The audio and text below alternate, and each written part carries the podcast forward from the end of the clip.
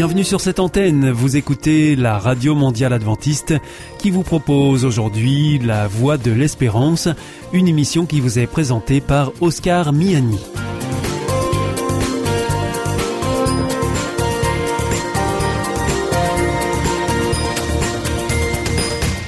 C'est avec grand plaisir que je vous retrouve sur notre antenne. Encore une fois, soyez les bienvenus à l'écoute de La Voix de l'Espérance, votre émission quotidienne de 30 minutes qui vous est présentée par Oscar Miani et préparée avec toute l'équipe. Merci de votre fidélité à ce rendez-vous. Vous êtes toujours plus nombreux à nous écouter sur cette antenne ou même bien en podcast ou encore avec votre téléphone. Pour commencer donc, voici Destination Santé. Avec Destination Santé, Emmanuel Ducreuset. Bonjour à tous. Parlons aujourd'hui des maux de tête. Pour les soulager, encore faut-il les reconnaître. Il existe en effet plusieurs types de céphalées, avec chacune leur prise en charge bien spécifique. La classification internationale dénombre 14 types de céphalées dites primaires. Parmi les plus connus, on retrouve la migraine et la céphalée de tension. Il est important de faire la distinction car les traitements ne sont pas les mêmes. Quoi qu'il en soit, dans les deux cas, il est essentiel de consulter, car l'automédication peut aboutir à des abus médicamenteux et favoriser la chronicisation de la douleur. Il s'agit d'une migraine si la douleur se réveille à intervalles réguliers sans qu'il y ait toujours une cause précise. Sans traitement, elle augmente au fil des heures, mais reste localisée d'un seul côté de la tête. Elle est intense, comme si elle battait à l'intérieur du crâne. Les symptômes sont parfois si violents qu'ils rendent bruit et lumière insupportables et obligent à rester allongé dans la pénombre jusqu'à 24 heures parfois. C'est une céphalée de tension si les douleurs sont bilatérales, diffuses, non pulsatiles et que le crâne semble comprimé dans un étau. Elles ne sont augmentées ni par l'activité physique ni par la lumière. Le bruit peut en revanche occasionner une forte gêne. Sans traitement, les symptômes peuvent durer de 30 minutes à 7 jours. Sur la qualité de vie de ces céphalées peut être considérable. Notez que les crises migraineuses et les céphalées de tension s'installent progressivement. À l'inverse, les maux de tête alarmants débutent en coups de tonnerre et peuvent faire soupçonner un accident vasculaire cérébral. Toute douleur sévère qui atteint son paroxysme en quelques secondes et ne passe pas nécessite donc de composer le 15. Retrouvez-nous sur www.destinationsanté.com. Vous aussi, votre santé vous intéresse? Alors si vous souhaitez en savoir plus, demandez-nous l'ouvrage Santé et bien-être des éditions Vie et Santé. Nous aurons le grand plaisir de vous en adresser un exemplaire gratuitement sur simple demande de votre part à france.awr.org.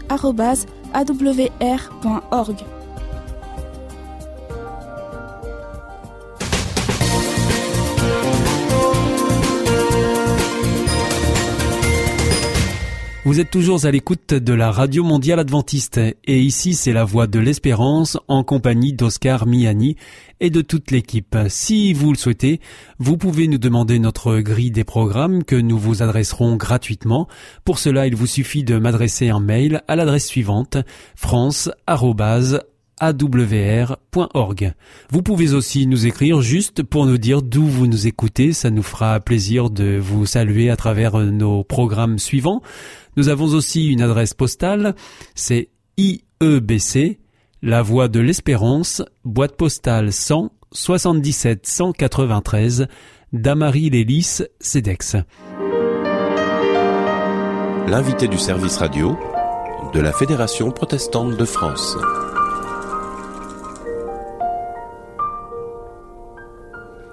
Antoine Wyss, bonjour. Bonjour. Vous êtes théologien et conseiller théologique à l'hebdomadaire Réforme. Vous êtes à l'origine de la création du site internet campusprotestant.com. Ce site est né le 18 octobre 2017 sous les auspices bienveillants de la Fondation Bercier. Avec ce campusprotestant.com, comblez-vous un manque sur internet? Ah ben c'est bien en tout cas ce qui a été à l'origine du, du projet.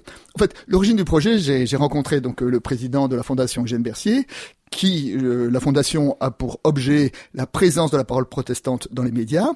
Et euh, en parlant comme ça, moi je lui ai dit, il y a vraiment un site que, que j'apprécie beaucoup et dont je suis utilisateur, c'est un site qui s'appelle Academ, academ.org, qui est un site juif dans lequel il y a des milliers de vidéos sur l'histoire, sur la théologie, sur l'éthique, sur la politique qui est liée avec, euh, qui est en lien avec avec Israël. Et je le dis comme ça, moi je rêverais d'avoir un campus protestant, c'est-à-dire d'avoir un, site, une chaîne YouTube sur lequel on puisse euh, réunir euh, des vidéos qui traitent de tout ce qui touche au protestantisme, la théologie, la foi, la spiritualité, la catéchèse, les églises, enfin tout ça, et, et d'avoir une sorte de d'adresse internet unique dans lequel il y ait de la de l'information, de la formation dans ces registres-là. À qui s'adresse ce, ce site? Alors, ce site, on l'a un peu défini comme étant un site de, formation théologique et spirituelle. Donc, bah, ça s'adresse à, tous ceux qui sont intéressés euh, au protestantisme. Alors d'abord ceux qui sont un peu loin et qui disent ben voilà par exemple qu'est-ce que les protestants pensent euh, euh, du baptême, du mariage ou des questions comme ça. Ceux qui sont en quête de, réflexion, d'analyse, d'analyse éthique, d'analyse théologique sur autour des, grandes questions de la vie et puis, euh, il y a aussi une partie de formation théologique. Euh, donc, on travaille avec des professeurs de, des différentes facultés de théologie protestante euh, en France. Alors, justement, quels sont les, les, sujets qui sont abordés concrètement? Alors, très concrètement, alors on a plusieurs types de, de vidéos. alors, on a d'abord un type de vidéo, ce sont euh, on travaille avec des professeurs et euh, par exemple actuellement on est en train de faire une série avec euh, Olivier Abel donc euh, qui est professeur d'éthique à Montpellier et on a défini une dizaine de thèmes qui tournent autour de ces sujets de réflexion et sur chacun de ces dix thèmes on tourne une vidéo d'un quart d'heure, donc une sorte d'introduction. Alors là, il fait une introduction sur protestantisme et politique, par exemple. Alors il y a, il énumère un certain nombre de personnes, Pierre Bayle, Jean Calvin, et ils disent qu'est-ce que, comment est-ce qu'ils ont abordé la question politique. Donc ça c'est un type de produit.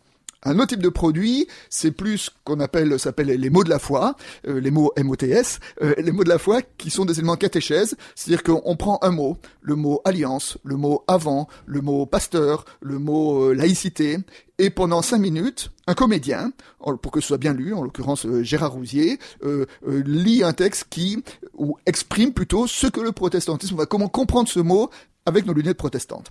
Donc ça, c'est un deuxième type de produit qu'on fait.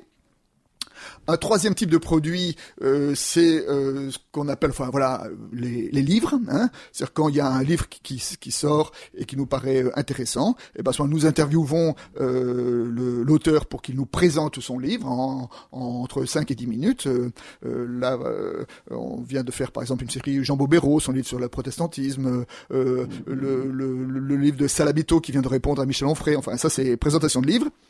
Et puis enfin, le, le dernier type de produit qu'on propose et auquel moi je suis plus plus impliqué, euh, ce qu'on appelle la conversation biblique. C'est que notre projet, c'est euh, le lundi matin et tous les lundis matins, nous postons une vidéo dans laquelle il y a une conversation entre moi et euh, un autologien, un autre pasteur, sur l'évangile du dimanche suivant.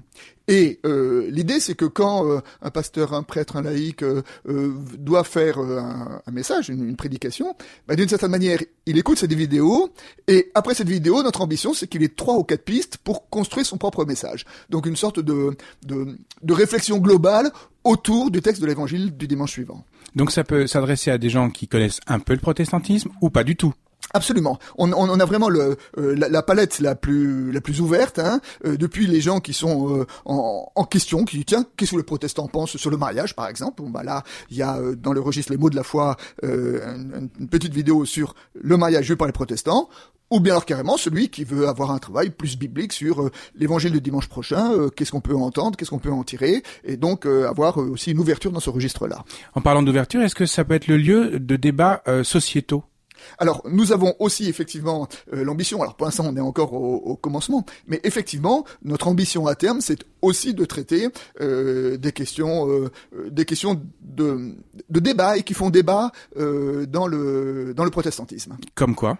Ben alors, pour l'instant, on n'a pas encore fait, mais, mais, mais on rêve un jour d'avoir euh, des débats sur quelle est notre compréhension de la laïcité aujourd'hui, des débats sur, bon, on sait que la grande question qui a agité le protestantisme ces dernières années, ça a été euh, la bénédiction des couples homosexuels, ben pourquoi pas de faire une série de vidéos contradictoires autour de cette question-là, enfin, on a plein de projets, hein, de justement, l'idée c'est alimenter euh, les débats pour permettre à chacun de de réfléchir et j'allais dire d'être le plus intelligent possible dans sa propre position. Voilà, c'est un peu notre, notre ambition. Vous ne vous interdisez donc rien? On ne s'interdit rien. Nous sommes en 2017, c'est l'année Luther, on fête les 500 ans de la Réformation. Comment transcrivez-vous eh bien, euh, ce sujet-là sur Campus Protestant avec quel type de vidéo et par qui? Alors, à l'origine du projet, il y avait aussi cette perspective de l'année euh, 2017 avec cette idée que dans cette année 2017, il y allait y avoir 50 conférences autour du protestantisme, 50 mais pas 50, 100, 200, qui sont toutes aussi intéressantes les unes que les autres. Et d'une certaine manière, le 31 décembre, qu'est-ce qu'il en restera? La plupart d'entre elles seront en vague souvenir dans la mémoire de certains euh, auditeurs. Et donc l'idée aussi, c'est de conserver la mémoire euh, de ce qui est dit. Alors, par exemple, euh, nous avons filmé euh, quelque chose que je trouve, il y a eu une très très belle cérémonie au Palais de l'Europe au mois de juin, où l'Église protestante d'Alsace, Lorraine, a organisé une soirée autour de la question de l'antisémitisme de Luther. Et donc il y a eu une conférence du professeur Marc Linhart, qui est un des grands spécialistes, euh, si ce n'est le grand spécialiste de Luther en francophonie, qui a fait une conférence donc sur l'antisémitisme de Luther. Ensuite, il y a eu une déclaration de repentance de la part de l'Union des Églises protestantes d'Alsace-Lorraine, euh, disant dans notre héritage luthérien, il y a des choses que nous ne reconnaissons pas, et notamment cette dimension-là. Et il y a eu, je trouve ça très remarquable, une réponse du grand rabbin Gutmann, qui est le grand rabbin de Strasbourg. Et donc ça a été une soirée que, que moi j'ai trouvé une soirée, euh, un beau moment d'église, une soirée de, de belle qualité euh, euh, théologique, spirituelle et, de, et de rencontres et, et, de lucidité. Et ben cette soirée a été entièrement filmée et elle est sur notre site Campus Protestant. Est-ce qu'on peut dire que Campus Protestant, c'est le miroir d'une réalité protestante active? Eh ben, en tout cas, c'est notre ambition. Alors, est-ce qu'on l'est euh, euh, Bon, il faut nous laisser un peu le temps pour pouvoir euh, monter en puissance et développer ça. Mais effectivement, notre idée, c'est d'être, c'est d'être dans le registre de la vidéo une, voilà, une image de ce qui se pense, de ce qui se réfléchit actuellement au sein du protestantisme. Alors justement, vous ne faites que des vidéos. Pourquoi vous ne mettez pas, ne donnez pas un accès à l'audio? Alors c'est une très bonne question, mais euh, après tout c'est vous le service radio, ça c'est votre job, j'allais dire. Enfin bon, voilà, euh, de, de, dire que on a quand même des moyens assez assez limités et pour l'instant euh, on travaille sur la vidéo. bah parce que parce que je suis moi personnellement très attaché à l'audio, j'aime beaucoup l'expression audio simplement. Et bah la vidéo, ça rajoute de l'image et c'est aussi quelque chose qui est en, en, en quête en demande. Vous savez que on m'a on m'a dit j'ai du mal à croire mais si je, je crois que aujourd'hui de plus en plus de gens chez jeune génération quand ils font une recherche euh, sur internet euh, par exemple je sais pas un jeune qui voit les îles Galapagos qu'est-ce que c'est d'où ça vient eh bien moi, quand je vais sur Internet pour ça, je regarde sur Google. Ben eux, avant de regarder, sur Google, ils regardent sur YouTube. C'est-à-dire que la première chose qui, qui est recherchée, c'est une vidéo. Est-ce qu'il y a une vidéo qui va répondre à leur questionnement? Et ben d'une certaine façon, notre notre ambition, eh ben, c'est d'être euh, une présence du protestantisme dans cette espèce d'univers de foisonnement qu'est euh, le paysage audiovisuel. Vous parlez de foisonnement du paysage audiovisuel, mais il y a un foisonnement du paysage protestant. Comment abordez-vous les différentes sensibilités du protestantisme avec campusprotestant.com Alors ça, c'est une très bonne question. Alors, euh, nous sommes donc, comme je l'ai dit tout à l'heure, adossé à euh, la Fondation Eugène Bercier. Et la Fondation Eugène Bercier, c'est eux qui sont aussi à l'origine de Regard Protestant. Hein. Et donc, euh, la, la surface de, de campus, je dirais, est un peu la même enfin que la surface de Regard Protestant. C'est-à-dire, en gros, le protestantisme je vais dire pour faire vite, c'est le protestantisme fédération protestante, hein. euh, c'est-à-dire le protestantisme, euh, bon, plus historique, euh, luthéro-réformé, et euh, la partie du protestantisme évangélique qui accepte d'être en dialogue avec le protestantisme luthéro-réformé. Voilà, c'est en gros cela notre éventail. Alors, on était dans le contenu, euh, avec un sens, mais moi, ma question, c'est d'où viennent toutes ces vidéos et quel est votre fond de, de départ déjà? Alors, bah, le fond de départ, c'est que bon, on a commencé justement, donc comme vous l'avez dit tout à l'heure, nous avons ouvert le site le, 18 octobre, mais nous avons commencé à tourner des vidéos depuis le début de l'année pour que quand on démarre, on ait déjà un certain stock. Et puis alors, donc ça, c'est une partie de notre stock, ce que nous avons tourné ces, derniers mois. Ensuite, il y avait le stock de Media, donc Media qui était la maison de production de la Fondation Jean Bercy, qui avait déjà tourné des vidéos et qu'on a pu mettre sur notre chaîne. Ensuite, nous sommes en lien avec des euh, facultés de théologie, par exemple la faculté de Strasbourg, mais aussi la faculté de Paris, euh, qui nous donne, et celle de Montpellier, qui nous donne les vidéos qu'elles ont à leur disposition. Donc voilà, et au fur et à mesure, on, enrichit notre, catalogue. Ce que j'ai pas compris, c'est qu'il y a à la fois campusprotestant.com et YouTube. Lequel est le plus complémentaire? Qui, qui complète l'autre Alors non, alors euh, simplement c'est que bon, nos, nos, nos vidéos sont sur les deux supports. Ils sont sur notre site et à côté ils sont sur une chaîne YouTube. Donc on peut donc ce sont les mêmes vidéos hein, qui sont sur, sur les deux supports et on peut y avoir accès par internet en faisant euh, campusprotestant.com, ça c'est une première entrée, ou bien alors et quand on tape une vidéo, on la voit par YouTube, ou alors on peut rentrer par YouTube et dans YouTube avoir un moteur de recherche protestantisme et tomber sur une de nos vidéos. Antoine Nuis, merci d'avoir répondu à nos questions sur le nouveau site campusprotestant.com. C'était l'invité du service radio de la Fédération protestante de France, au micro d'Olivier Betty, réalisation Michel Schaeffer.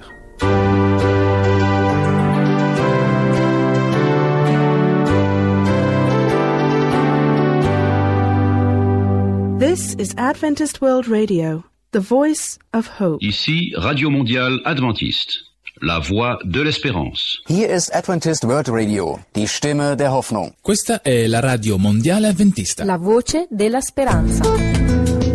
C'est vous l'histoire. C'est vous, votre histoire. Votre histoire. Votre histoire On était dans un cadre parfait, très serein allait bien et j'ai pas compris pourquoi cette épreuve survenait, de quoi on était coupable finalement. Je pense que Dieu m'a envoyé un messager, enfin un camarade de classe plus précisément de longue date et euh, il a su m'apporter les mots, il a su euh, me rassurer, me faire comprendre que ça allait aller mieux, que tout ça c'était un temps.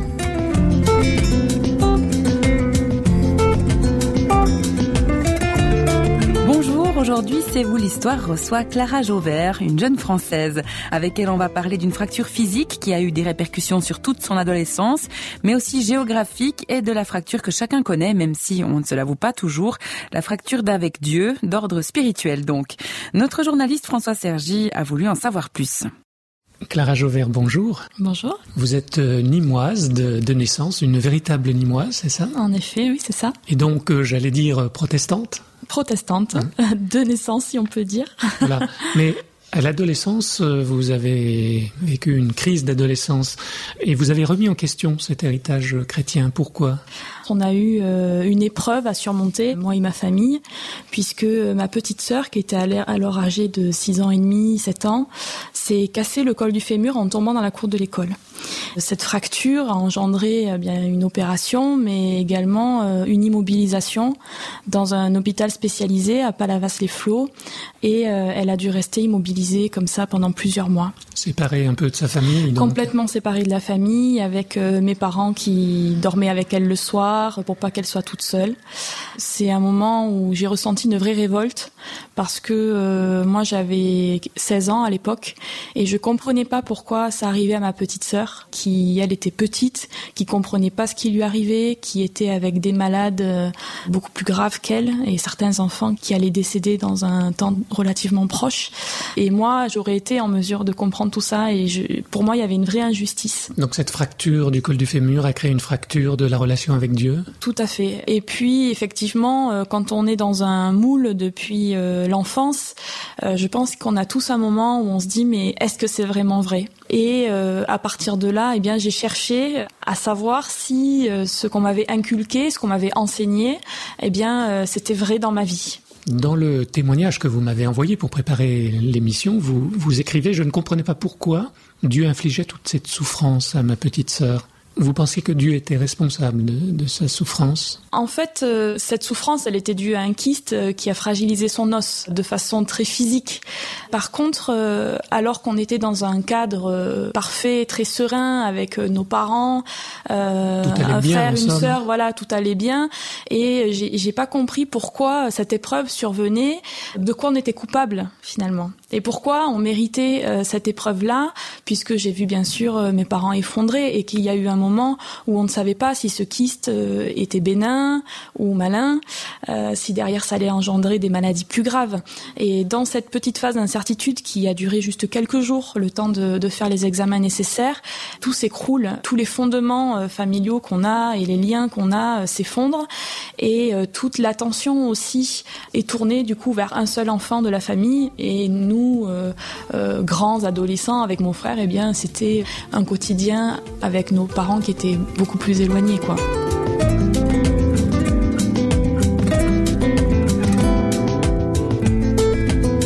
Vous avez ressenti une certaine impuissance, vous auriez aimé être à sa place, c'est ça, prendre sa place? J'aurais aimé euh, être à sa place parce que euh, quand on est à côté d'un enfant qui souffre et qu'on ne peut rien faire, euh, c'est très déstabilisant.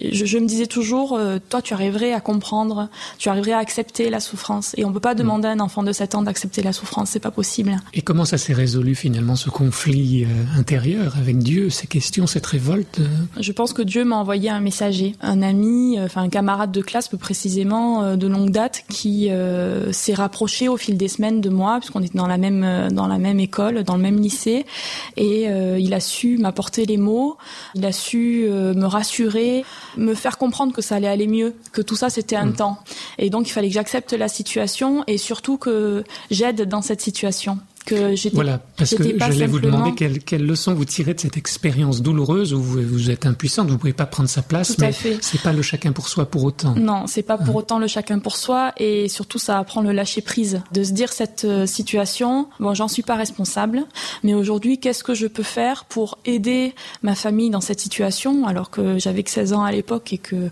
on manque aussi de maturité euh, à cet âge-là sur certains points, à aider à ce que le temps et ce temps euh, difficile eh ben se passe le mieux possible. Clara Jauvert, notre invitée. Elle a appris qu'il y avait auprès d'elle un Dieu d'amour capable de porter nos douleurs, nos brisures de cœur et pallier à nos impuissances. Nous la retrouvons au micro de François Sergi. Alors vous allez connaître ensuite une, une autre fracture d'une certaine façon, mais une fracture euh, géographique on va dire, puisque vous allez être déraciné de Nîmes hein, pour euh, débarquer dans la grande ville, la deuxième ville de France, euh, Marseille, dont on parle souvent, et pas en bonne part. Mm. Alors c'est à la fois près, à la fois loin. Donc c'est vrai que j'ai eu la tentation et, et je l'ai fait. J'ai effectué beaucoup beaucoup d'allers-retours. allers-retours. Parce Euh, que Marseille, vous connaissiez personne, strictement Marseille, personne. euh, non, je ne connaissais pas. Euh, J'avais eu l'occasion de rencontrer quelques personnes euh, euh, durant mes études.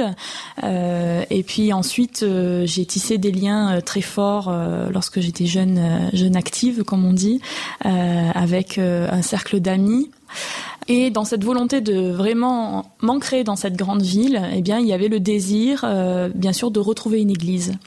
Et je suis tombée sur euh, une personne qui allait mettre en marche un parcours alpha. Le parcours alpha en deux mots, c'est quoi?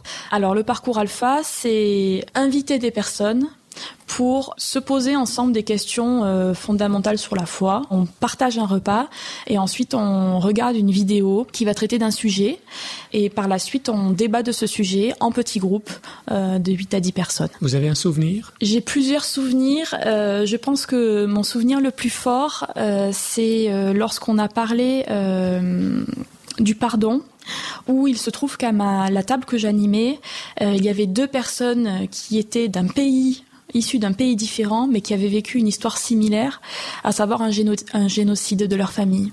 Une était du Rwanda, l'autre était d'Arménie, et elles avaient toutes les deux connu ça, et l'une disait le Seigneur m'a permis de pardonner, et l'autre disait moi je ne peux pas pardonner, c'est trop atroce. Et cette rencontre, de me dire la probabilité pour qu'à une table de 10 personnes, il y a deux personnes qui vivent ce- cette chose-là et puissent échanger euh, sur leur point de vue, c'est, je pense que c'est le souvenir le plus fort que j'ai de ces parcours alpha.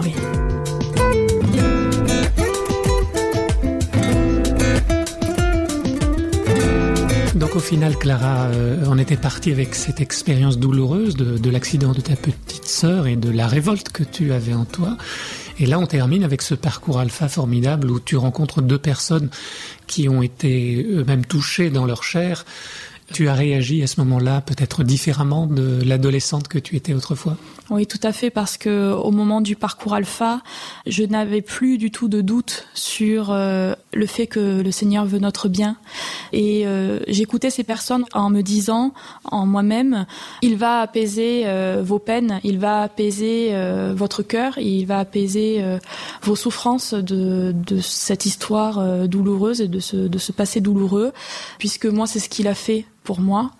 Aujourd'hui, je marche avec la certitude que euh, chaque personne qui rencontre une difficulté euh, sur son chemin, eh bien, il aura les moyens de surpasser cette difficulté, parce que le Seigneur est grand et que son amour est infini. Et cet amour, il suffit d'être à l'écoute euh, pour le recevoir.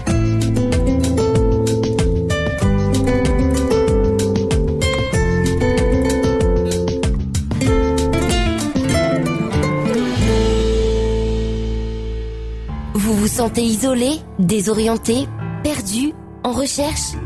L'IEBC, l'Institut de la Bible par correspondance, vous accompagne et vous propose des cours gratuits à suivre chez vous et à votre rythme. Retrouvez-nous vite sur www.iebc.org et vous verrez, votre vie va changer. Parce que croire, c'est la vie. Si vous souhaitez réécouter ce programme ou bien le partager avec vos amis, eh bien retrouvez-nous sur le site www.awr.org. Vous pouvez aussi nous suivre par téléphone, alors depuis la France, vous composez le 01 80 14 44 77. En dehors de France, c'est le 0033 1 80 14 44 77 et depuis les États-Unis, eh bien vous composez le 1 712 432 9978 et pour nos coordonnées postales, eh bien c'est la Voie de l'Espérance IEBC boîte postale 100 77 193 Damary-Lélis CEDEX. Votre émission est pour aujourd'hui terminée. Vous écoutiez la radio mondiale adventiste et c'était la voix de l'espérance et vous étiez en compagnie d'Oscar Miani. Nous vous donnons rendez-vous demain à la même heure pour votre nouveau programme.